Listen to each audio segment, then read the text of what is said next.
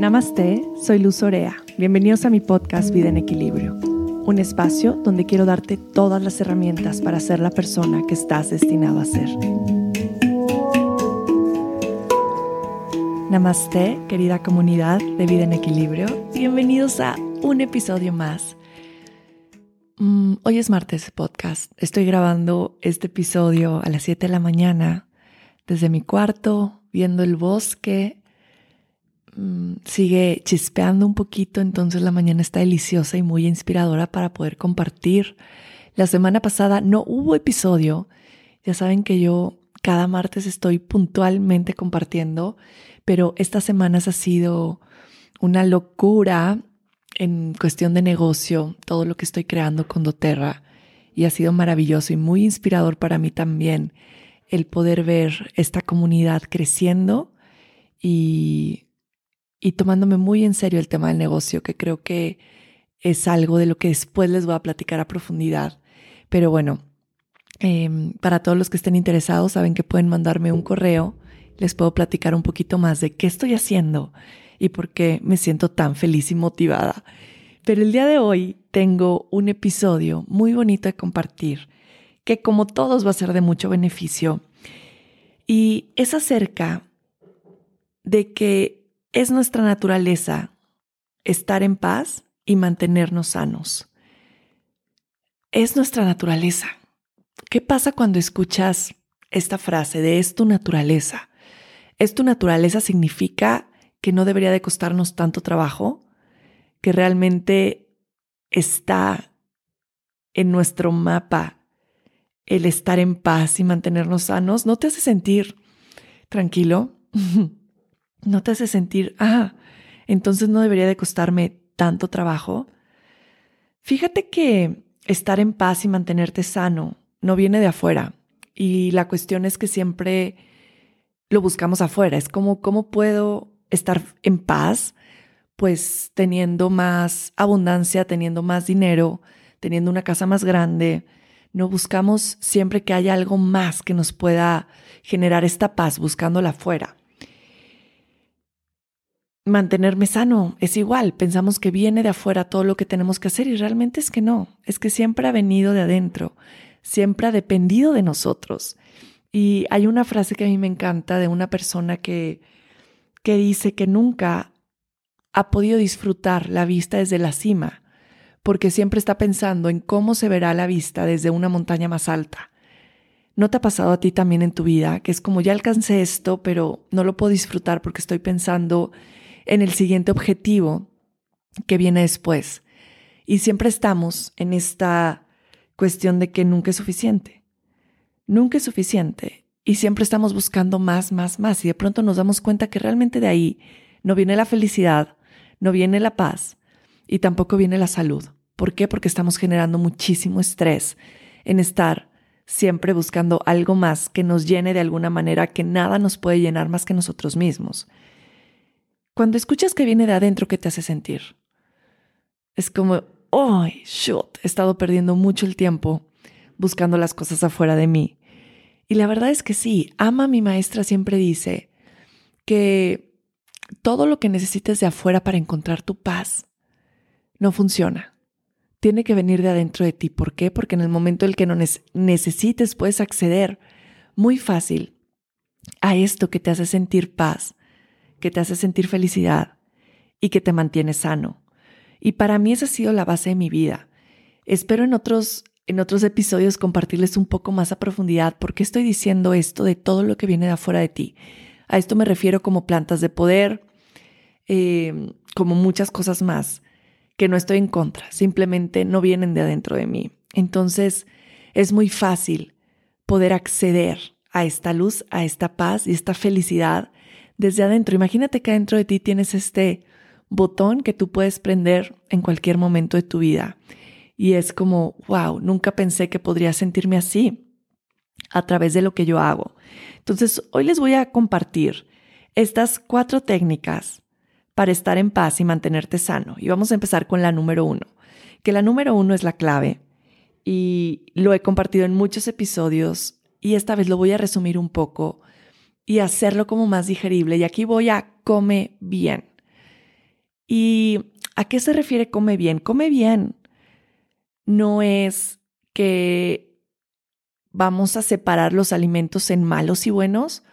Creo que no hay un alimento malo, malo ni siquiera un alimento bueno. Mi maestro Basan siempre lo explica como todo en la vida algunas veces es néctar, algunas veces es veneno. Y aquí quiero enfocarme más en este concepto de la medicina ayurvédica que habla de sattva. Sattva es lo bueno y lo puro de la naturaleza. En Come Bien, yo quiero que te enfoques en busca comida sátvica. La comida sátvica es la comida viva. Es la comida que el sol puede tocar. ¿Ok? Es esa comida que está afuera, que le da el sol, que está alimentada por la tierra. Esta comida viva es la comida que te va a traer bienestar. Son alimentos frescos, son alimentos orgánicos en su mayoría. Obviamente son alimentos que no están procesados, que no están enlatados, que no están congelados. Eh, pero aquí lo importante es quitarnos esta etiqueta de comida buena o comida mala porque inmediatamente todas estas etiquetas nos producen una reacción. Al mismo tiempo que tú haces una dieta y te dicen estos alimentos están prohibidos, van a ser los alimentos que más se te van a antojar y los que vas a comer. Le pasó a Eva, ¿verdad? Esta manzana es prohibida y fueron lo primero que hicieron comerse la manzana. Entonces, siempre hablar de cosas prohibidas o malas nos va a causar el efecto contrario completamente. Entonces, más bien, me quiero enfocar en la comida más, más pura y en la comida más viva y en la comida que sea tocada por la luz del sol. Entonces, a ver, una bolsa de rancheritos es una comida sátrica. No, no es una comida sátrica, pero no es una comida mala, ¿ok? ¿Y a qué voy con esta aclaración? Es que hay que buscar el equilibrio. Por eso mi podcast se llama Vida en Equilibrio. No es que el equilibrio lo tenga todo el tiempo, es que lo quiero estar construyendo en mi día a día. Entonces, por ejemplo, si un día comí algo que no es sádvico, algo que no viene de la naturaleza, algo que no le da la luz, que no recibe este prana o energía vital, pues bueno, no pasa nada. Al otro día voy a enfocarme en comer muy sádvico. Ah, qué bonito, este es el equilibrio perfecto. Entonces, comer una comida que no es sádvica no me va a ser una mala persona, no me va a etiquetar como te comiste un helado luz, ahora eres una persona mala, ¿no? No tiene absolutamente nada que ver, pero es verdad que nuestra relación con la comida se ha vuelto así. Se ha vuelto en esta comida es mala y si yo la como también me tengo que flagelar y sentirme culpable por haber comido este alimento. Y la vida no es así, porque eso nos lleva a mucho sufrimiento y creo que lo que menos queremos ahora y lo que menos queremos en nuestra vida es traer esta especie de sufrimiento que nosotros nos creamos por estas estructuras de pensamiento o estas creencias que nos han contado desde que somos pequeños. Y por eso es tan importante el lenguaje que utilizamos al referirnos a la comida con nuestros hijos. Pero bueno, nos queda claro que no hay comida buena o mala, solamente queremos enfocarnos realmente en esta comida sádica y sabemos que esta comida es la que más bienestar nos va a traer a nuestro cuerpo, a nuestra digestión, a nuestra energía. Ahora, si te fijas, no he mencionado que el comer carne sea malo o bueno. ¿Ok? Como tampoco menciono que yo soy vegana o vegetariana o ni, ni siquiera ninguna etiqueta.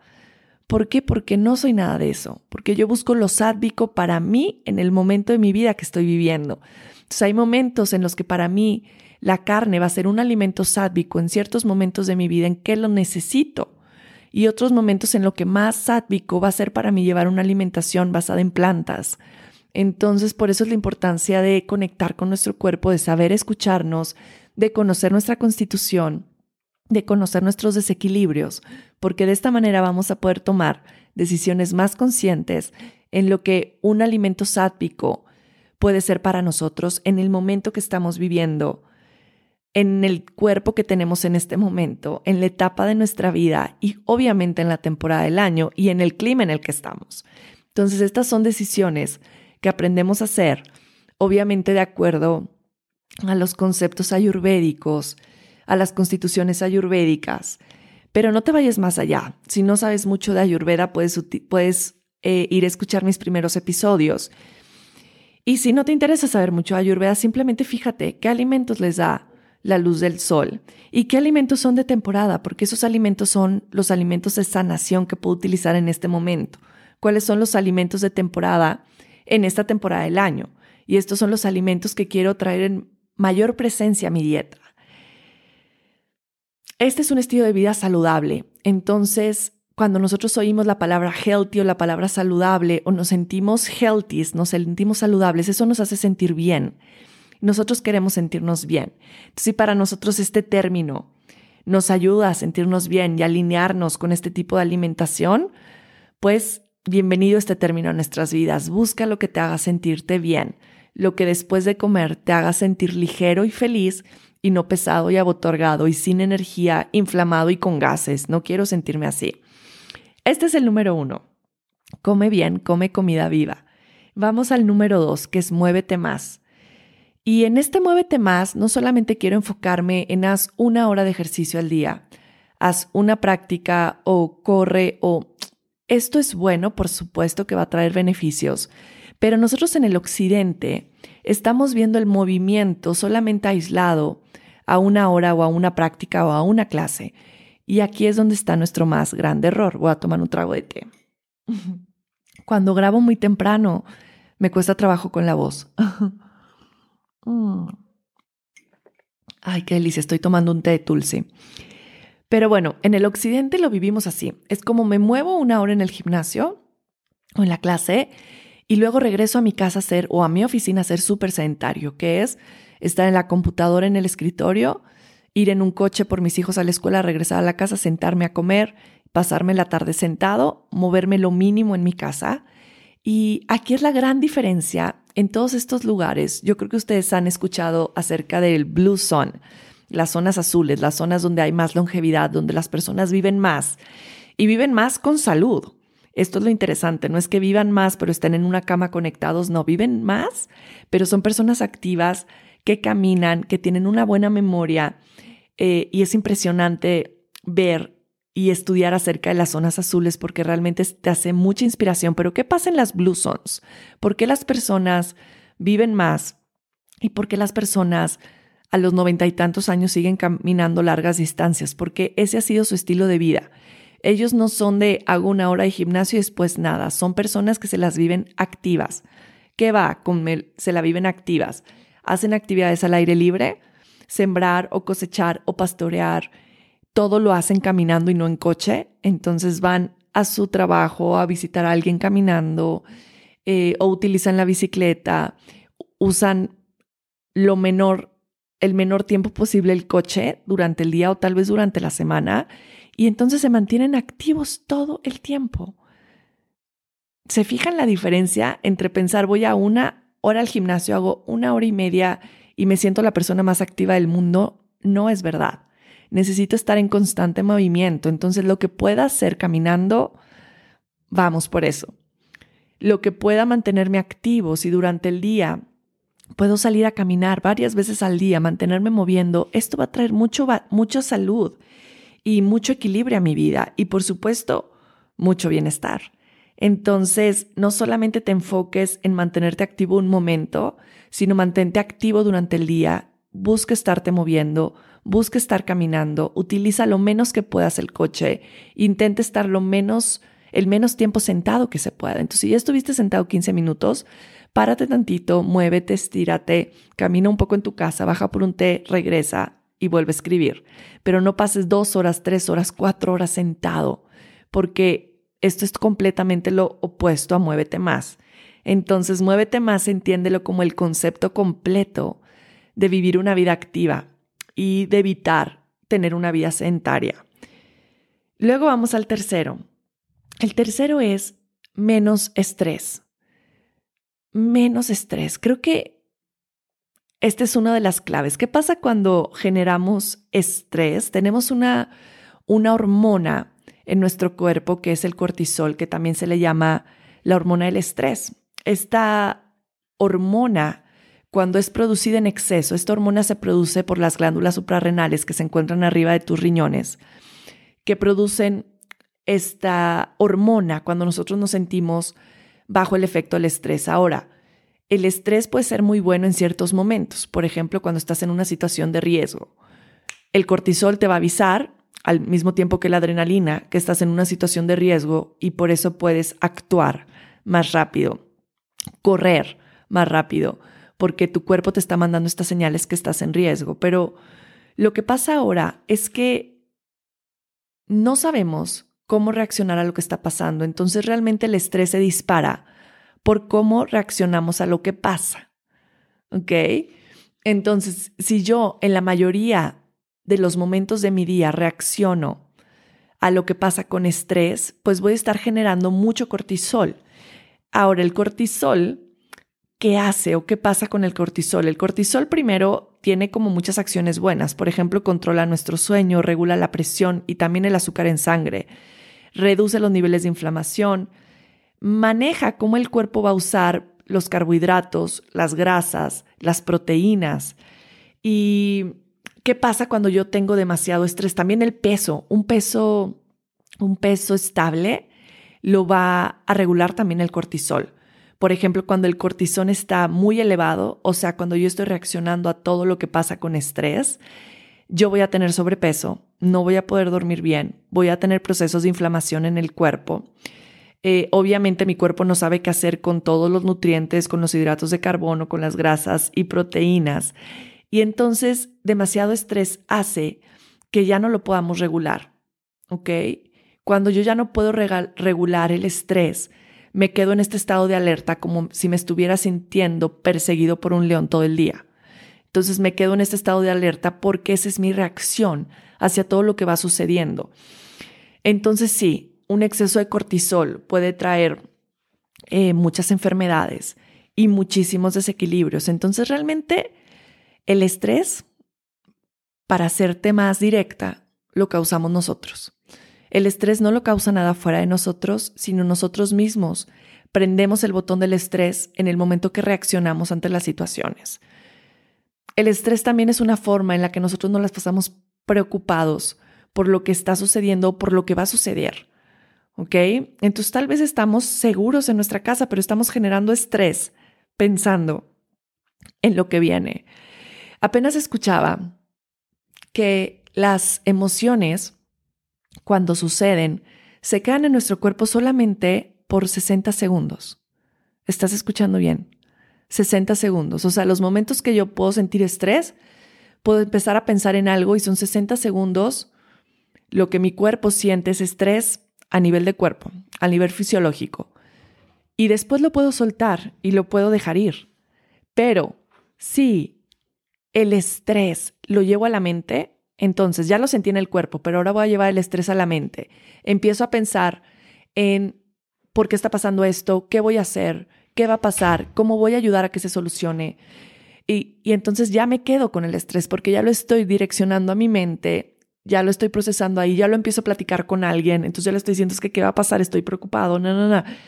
Y entonces voy generando que ese estrés se quede conmigo. Pero puede ser que sea algo momentáneo y use mi respiración y lo suelte y lo deje ir y escriba lo que estoy sintiendo y vámonos, le damos la vuelta a la hoja. Pero no, nuestra actitud de respuesta hacia las emociones es quedarnos con esa emoción por mucho más tiempo y realmente podría ser algo mucho más momentáneo que pues requiere de un trabajo de observación, requiere de un trabajo de aceptación de mis emociones, de reconocimiento y también de aprender a no engancharme con lo que voy sintiendo sino a dejar que pase. Entonces, esto es lo que pasa con el estrés. Esto es lo que genera el estrés en nuestra vida. Obviamente cuando soy una persona estresada tengo todos estos desequilibrios, más aparte no puedo dormir bien, que el dormir bien es uno de los puntos que más énfasis tenemos que traer y más atención y más cuidado en nuestra vida, porque de pronto pensamos que nuestra vida está en equilibrio nuestra vida, como súper bien todo el día, hago ejercicio, pero duermo tardísimo, no tengo horarios de sueño y entonces le damos a la torre también a toda nuestra salud. Entonces el estrés es un elemento en nuestra vida que está presente, que tenemos que cuidar, que tenemos que regular, que tenemos que aprender a cómo reaccionar a las situaciones que van sucediendo en nuestra vida constantemente para no reaccionar desde el estrés, para no reaccionar a lo que pasa. Es diferente Acuérdate, es diferente la reacción a la acción. Claro que quiero traer acción a mi vida, ¿verdad? No es que todo pase y yo me quede acostado en la cama como nada está pasando, ¿no? En este bypass. No, sucede algo. Ahora, ¿qué acción llevo? Cuando hago una acción, no reacciono. Cuando reacciono es, ah, ¿por qué me dices eso? ¿Por qué esto está pasando? Cuando acciono es como digiero eso, lo veo con compasión y de ahí es cuando voy a la acción, que viene desde otro lugar completamente diferente. Entonces, poner atención al estrés, que es una técnica que me puede ayudar a disminuir los niveles de estrés, la meditación. Lo sabemos. Ahora, la meditación no es que tengan que estar una hora sentado en flor de loto. No puedes 20 minutos, no puedes 15 minutos, haz un minuto de meditación. ¿Quiénes de ustedes no han hecho un minuto de meditación y se han sentido maravillosamente? Solamente sentarte y cerrar los ojos y respirar. Esto ya baja los niveles de estrés. Esto ya nos hace estar más presentes. Esto nos hace traer más salud. Lo mismo voy con el ejercicio. No puedo hacer una hora, haz 15 minutos. No pasa nada, va a traer un beneficio a tu vida. Entonces, esto es muy importante de considerar. La meditación nos va a ayudar a bajar los niveles de estrés a niveles impresionantes, al mismo tiempo que movernos y hacer ejercicio. Todo va de la mano. Hay unos aceites esenciales que me gustan mucho para personas que tienen como un estrés constante y que lo puedo utilizar en el momento que estoy sintiendo que ahí viene este momento de, estrés. Y uno es el past tense, justamente su nombre lo dice y lo puedo utilizar en puntos energéticos que pueden ser las sienes, las muñecas y muy importante atrás de la nuca.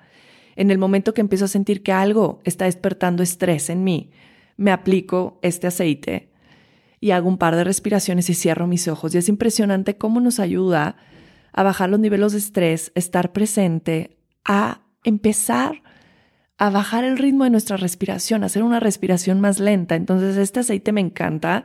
También uno es el Easy Air.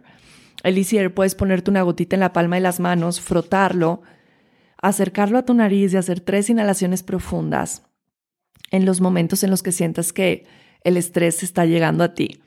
Pero bueno, si yo todo lo demás lo estoy cuidando, o sea, si yo estoy comiendo bien, si yo estoy moviéndome, Obviamente mis niveles de estrés van a ser menores, pero también tengo que ser consciente de todo lo que despierta el estrés, de todo lo que va a generar esta reacción y de cómo traer justamente el control sobre estas reacciones para que en mi vida, si llego a sentir estrés, lo pueda soltar, pueda accionar y dejar de reaccionar. Y vamos al último. El último, el número cuatro es, ama más, más amor. Luz, ¿esto qué tiene que ver en las cosas que nos hacen estar en paz y mantenernos sanos? Tiene que ver todo. Es más, si te dijera elige uno, te diría ama más. ¿Qué pasa cuando yo me siento amado? Me siento en paz. Y tengo salud. Esto lo podemos ver en muchísimos estudios. De hecho, las personas que están solas, que viven en soledad, tienen de tres a diez veces más probabilidad de enfermarse o de morir prematuramente. Esto es versus las personas que se sienten conectadas, que se sienten amadas y que se sienten parte de una comunidad. Por eso lo importante de pertenecer a una comunidad, por eso lo importante de sentirme unido a un grupo de personas que estén en la misma sintonía y en la misma vibración que yo. Por eso la importancia de crear comunidad, que es algo que menciono muchísimo casi en la mayoría de mis episodios. Crear comunidad, sentir estos lazos de familia, sentir estos lazos de unidad. Recuerda que justamente el amor es eso. El amor es unidad, es estar juntos. Así como el yoga, el yoga es unión. Lo mismo vamos con el tema de amor. Amor es unidad.